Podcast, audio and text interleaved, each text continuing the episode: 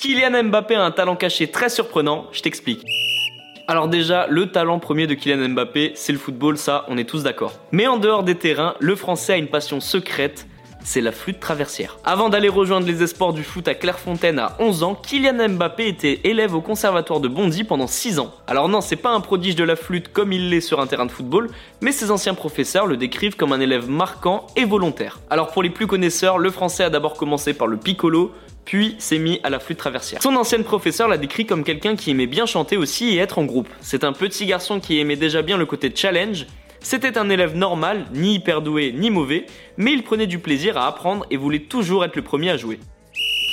Les amis, rendez-vous demain, même heure, même endroit pour un nouvel épisode. Si ça t'a plu, n'hésite pas à t'abonner, activer la cloche, liker, commenter et surtout mettre 5 étoiles.